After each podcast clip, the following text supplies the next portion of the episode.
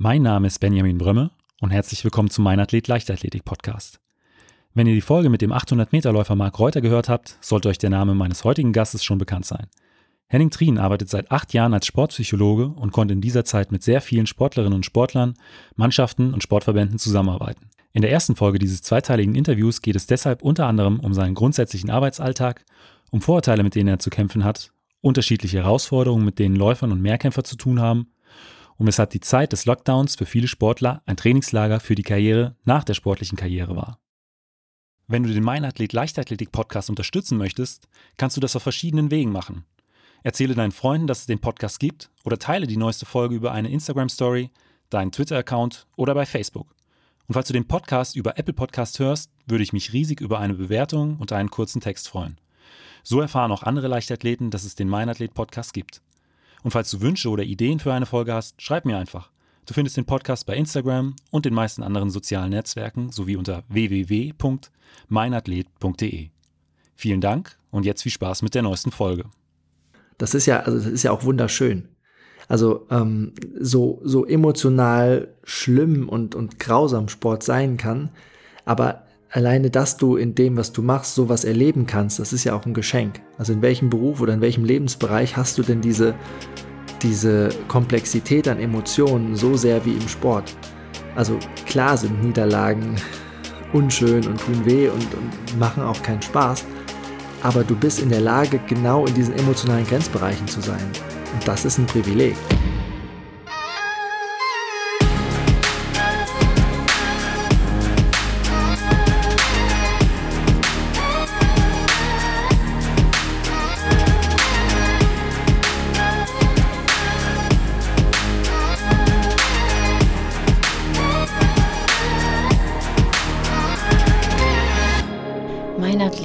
Leichtathletik-Podcast aus Frankfurt am Main.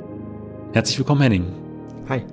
Henning, es freut mich, dass du heute bei mir in der Sendung zu Gast bist. Ähm, ich hatte ja vor wenigen Wochen äh, eine Folge aufgezeichnet mit Marc Reuter und äh, da hat er auch so ein Stück weit auch schon über dich gesprochen.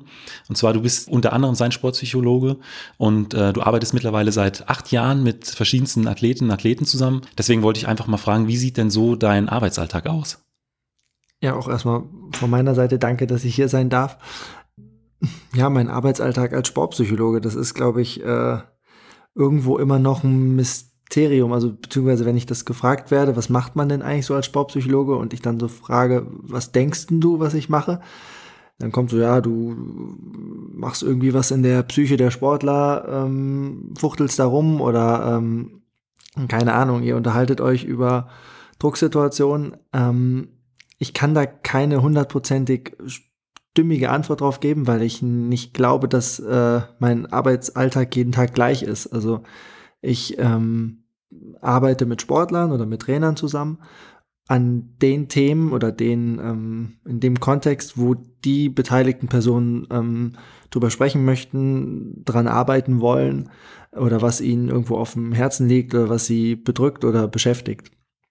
Und ähm, mal, aus diesem, aus diesem Setup heraus ergeben sich unterschiedliche äh, Konstellationen oder unterschiedliche Inhalte irgendwo. Aber ähm, ja, ich, ich glaube, so der, sag mal, die Schnittmenge, die es bei, bei all den Beteiligten gibt, ist schon, dass man sich über ja, persönliche Themen oder sportliche Themen unterhält, austauscht und guckt, okay, was, was können wir damit machen und wie können wir damit, äh, damit arbeiten. Wie bist du überhaupt auch zu diesem Thema gekommen, Sportpsychologie? Ähm zu studieren und dann auch äh, als deinen äh, Beruf zu wählen?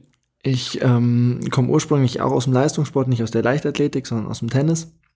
Und das ist nun mal eine Sportart, wo man, glaube ich, relativ schnell merkt, dass äh, der Kopf schon eine entscheidende Rolle spielt. Beziehungsweise habe ich das an mir selber auch äh, in durchaus einigen Situationen gemerkt. Ähm, dass es manchmal ganz gut war, dann auch immer mal wieder ein bisschen schwieriger. Ähm, da muss ich dazu sagen, dass ich äh, aus einem Haushalt stamme, wo äh, meine Eltern beide im psychologischen Bereich gearbeitet haben. Also ich möchte behaupten, dass ich von äh, Grund auf sehr psychologisch wertvoll erzogen worden bin. Ähm, und dann gemerkt habe, okay, irgendwie äh, lässt mich das nicht los, das interessiert mich. Auf der anderen Seite interessiert mich total, äh, was da wirklich passiert, so auf der mentalen Ebene im sportlichen Wettkampf. Dann hatte ich damals äh, vorm Studium kam der Film raus, ähm, Deutschland ein Sommermärchen über die ähm, Fußballweltmeisterschaft 2006 in Deutschland und da wurde Hans-Dieter Hermann vorgestellt, der damalige und immer noch jetzige Psychologe der Fußballnationalmannschaft und ähm, so ein bisschen porträtiert, was der denn so macht. Und das fand ich total spannend, weil ich das bis dahin noch nie so live miterleben konnte. Ähm, also live am, am Bildschirm, was denn so ein Sportpsychologe eigentlich macht. Da dachte ich so, okay, also Psychologie interessiert mich, Sport macht mir sehr viel Spaß und sehe ich mich auch drin. Und dann dachte ich, okay, dann äh, gucken wir mal, was man dafür studieren muss, dass man da hinkommt. Und habe dann bin dann in die USA gegangen, habe dort Psychologie studiert und ähm, dann zurück und dann in Deutschland äh, mein Master in Sportpsychologie gemacht und habe dann äh, entschieden, okay, dann wird das auch der Arbeitsalltag, in den ich eintauchen möchte. Ähm, du hast ja eben schon gesagt, dass es so einen richtigen Alltag oder so ein Schema äh, F, nach dem du arbeitest, tatsächlich gar nicht gibt. Aber wie ähm, würdest du jetzt vorgehen, wenn ich jetzt zum Beispiel zu dir kommen würde als, äh, als Sprinter und sage, ich möchte auch äh, in dem Bereich an mir arbeiten? Dann, dann würden wir erstmal ganz genau gucken, woran du arbeiten möchtest und ähm, beziehungsweise falsch. Erstmal würden wir einander kennenlernen und würden gucken, okay, wer bist denn du, wer bin ich und ähm, können wir miteinander. So, also ich glaube, das ist der, der erste, der ganz, ganz wichtige Punkt, bevor man über, über Techniken oder Inhalte spricht. Erstmal gucken, okay, passt das auf zwischenmenschlicher ähm, Basis?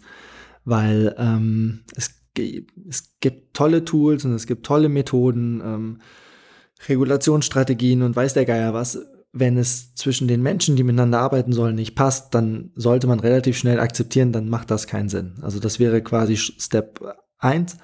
Und ähm, dann würden wir gucken, okay, wo willst du hin? Wo kommst du her und wo willst du hin? Was, was denkst du denn, wenn wir jetzt miteinander arbeiten würden und wir gucken in vier Monaten drauf, was sich bei dir verändert hätte?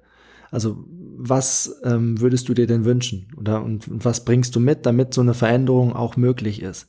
Also würden schauen, okay, was hast du was hast du denn schon? Weil ich meine, es gibt Gründe, warum du jetzt schon Sprinter bist. Es gibt Gründe, warum du gewisse Zeiten läufst. Es gibt Gründe, warum du schon gewisse Erfolge hast. Also du bringst ja schon eine ganze Menge mit. Und was sind denn vielleicht ja Bereiche, wo wir vielleicht noch das eine oder andere rausholen können? Und ab dem Moment ähm, müssen wir dann Wege finden oder eine, einen Zugang finden, der zu dir passt. Also einer meiner Lieblings Sprüche in dem Zusammenhang ist, ähm, it's no coach's game, it's, it's a player's game. Also es kommt nicht auf mich an und meine bevorzugte Art und Weise oder Präferenz, wie ich mit jemand arbeiten möchte, sondern ähm, es kommt auf dich an. Du sitzt oder bis am Ende im Startblock, du musst maximal schnell laufen, nicht ich. So, deswegen kann es niemals um mich gehen. Und es kann, was dir hilft, muss nicht mir gefallen oder mir helfen, sondern es muss für dich adäquat passend in dem Moment sein und du musst dich damit gut fühlen. Und wenn das der Fall ist, tipptopp, dann ist es, glaube ich, eine gute Basis. Dann würde ich mal vielleicht so eine konkrete äh, Situation beschreiben. Ein wichtiger Wettkampf. Äh, man hat viel Druck äh, von, von außen, man macht sich selbst viel Druck. Äh, was könntest du einem damit auf den Weg geben, dass man ja diesen Druck eher nutzt, als dass der Druck zur Last wird? Dann würden wir ganz klassisch im, im ersten Schritt gucken, okay, ähm, über was für einen Druck reden wir denn? Und oder woran merkst du denn, dass du Druck hast? Merkst du das, dass du ähm, muskulär total fest wirst, ein, zwei Minuten vorm Start? Merkst du das, dass du dich auf einmal total langsam fühlst? Merkst du, dass dein Herz rast? Oder merkst du, dass auf einmal ähm, maximale Achterbahnfahrt im Kopf angesagt ist, weil die Gedanken sonst wo sind, aber vielleicht nicht bei den kommenden 10, 15, 20 Sekunden? So, also das ähm, wäre mal das Erste, dass wir rausfinden, okay, ähm, was ist denn das Thema, das in dem Moment vielleicht nicht so läuft, wie du es dir wünschen würdest?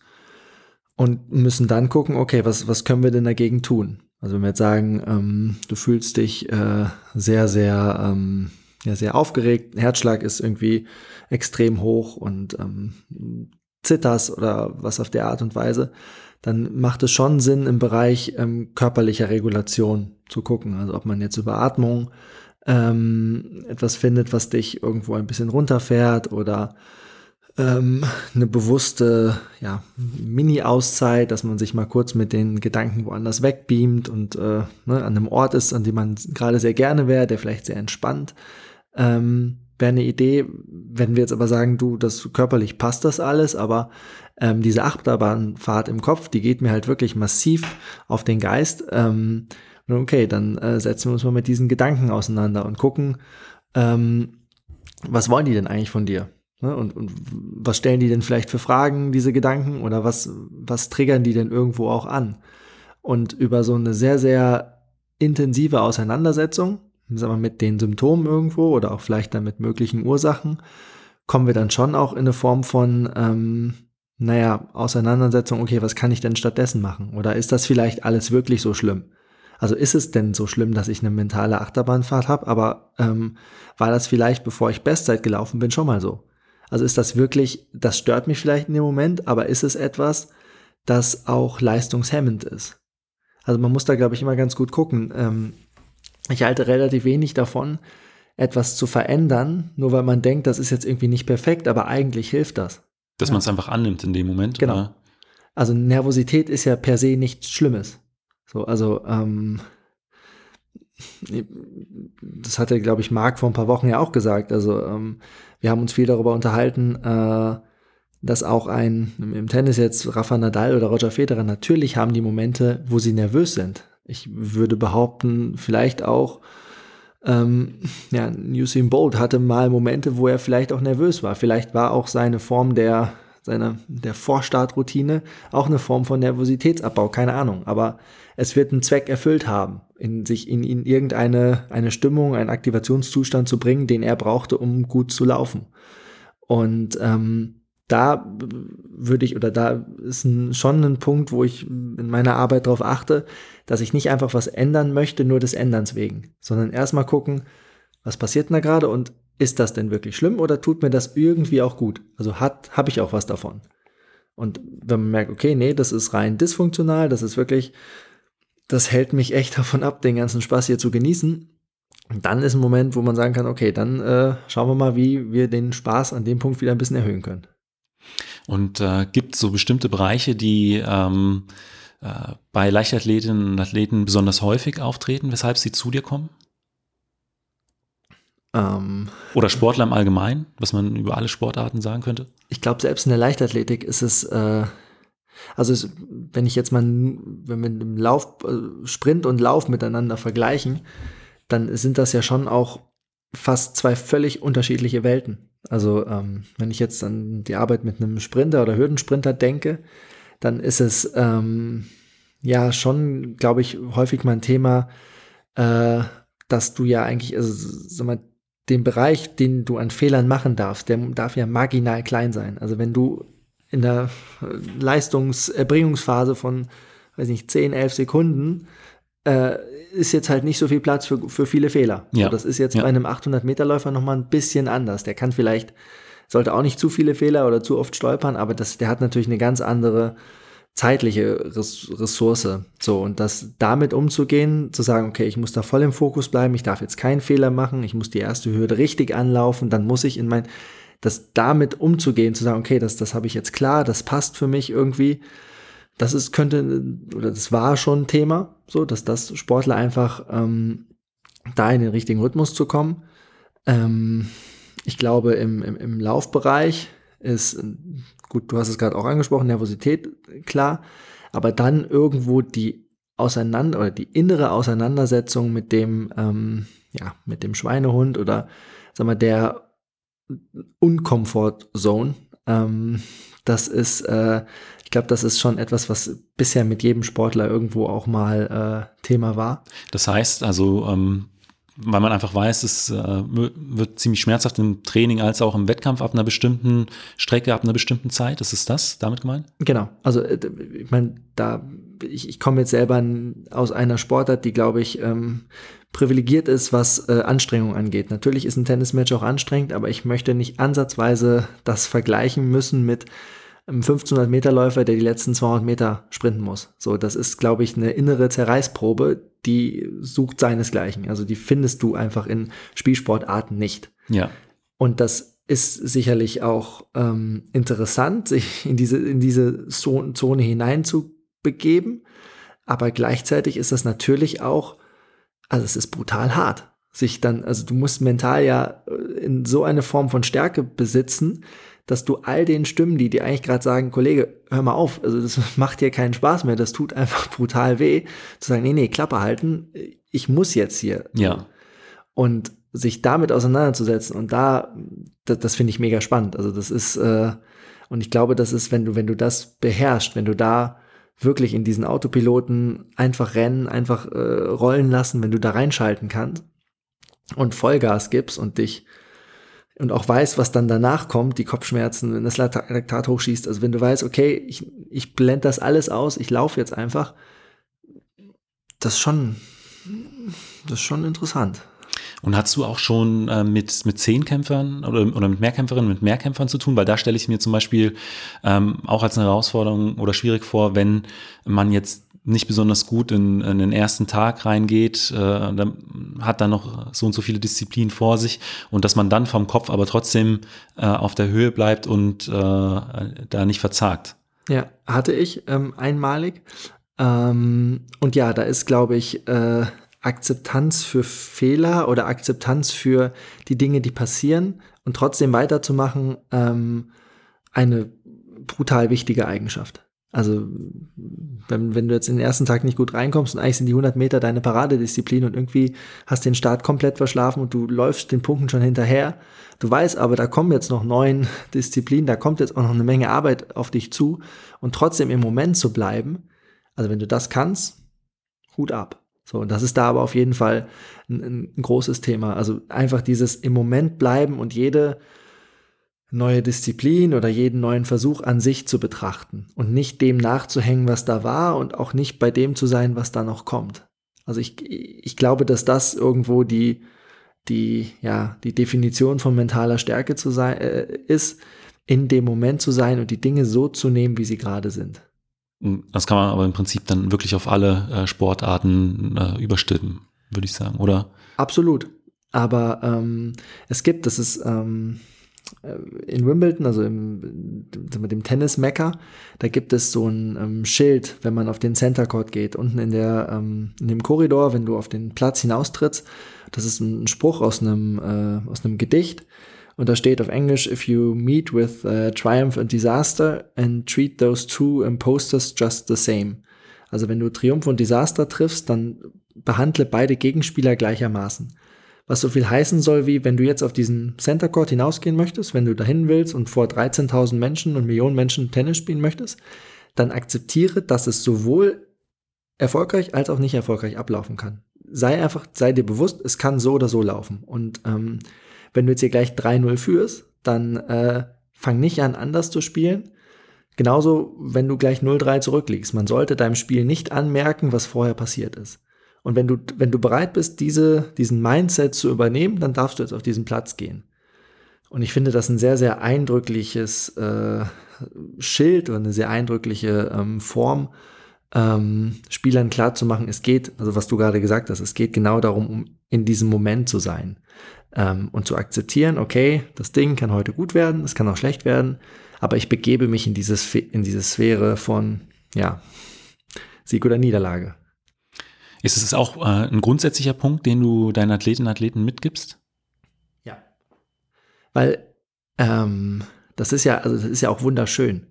Also ähm, so, so emotional schlimm und, und grausam Sport sein kann, aber alleine, dass du in dem, was du machst, sowas erleben kannst, das ist ja auch ein Geschenk. Also in welchem Beruf oder in welchem Lebensbereich hast du denn diese, diese Komplexität an Emotionen so sehr wie im Sport?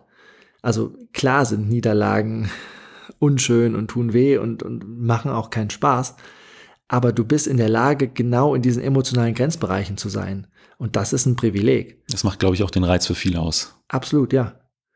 Und ähm, ja, und das, ich, ich glaube, dass man, wenn man das, wenn man das annimmt, annimmt und, und irgendwo, äh, ja, das auch als etwas Positives oder als etwas Besonderes für sich interpretiert und bewertet, dann kannst du total viel daraus schöpfen und rausnehmen, weil du, ähm, ja, vielleicht nochmal eine andere Perspektive darauf entwickelst.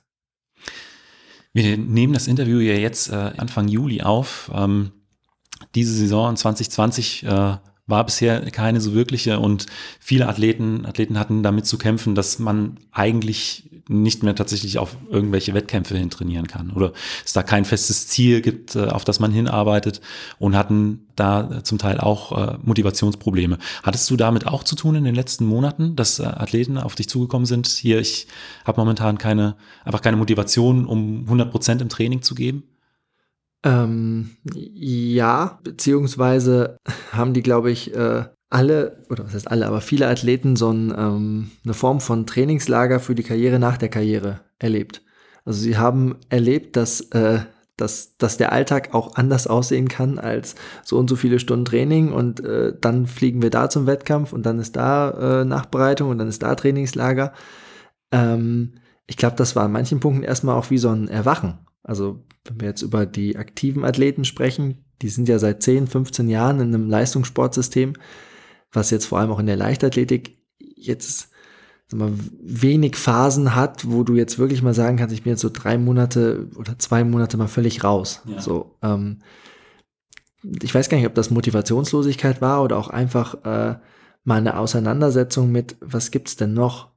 Also ich fand das eher auch sehr bereichernd und schön, wenn wir uns mal über ähm, andere Themen unterhalten haben oder auch irgendwo gucken konnten, okay, was hat denn, was hat denn das Leben noch so? Also was, oder was merkst du denn gerade, was, was dir auch was gibt?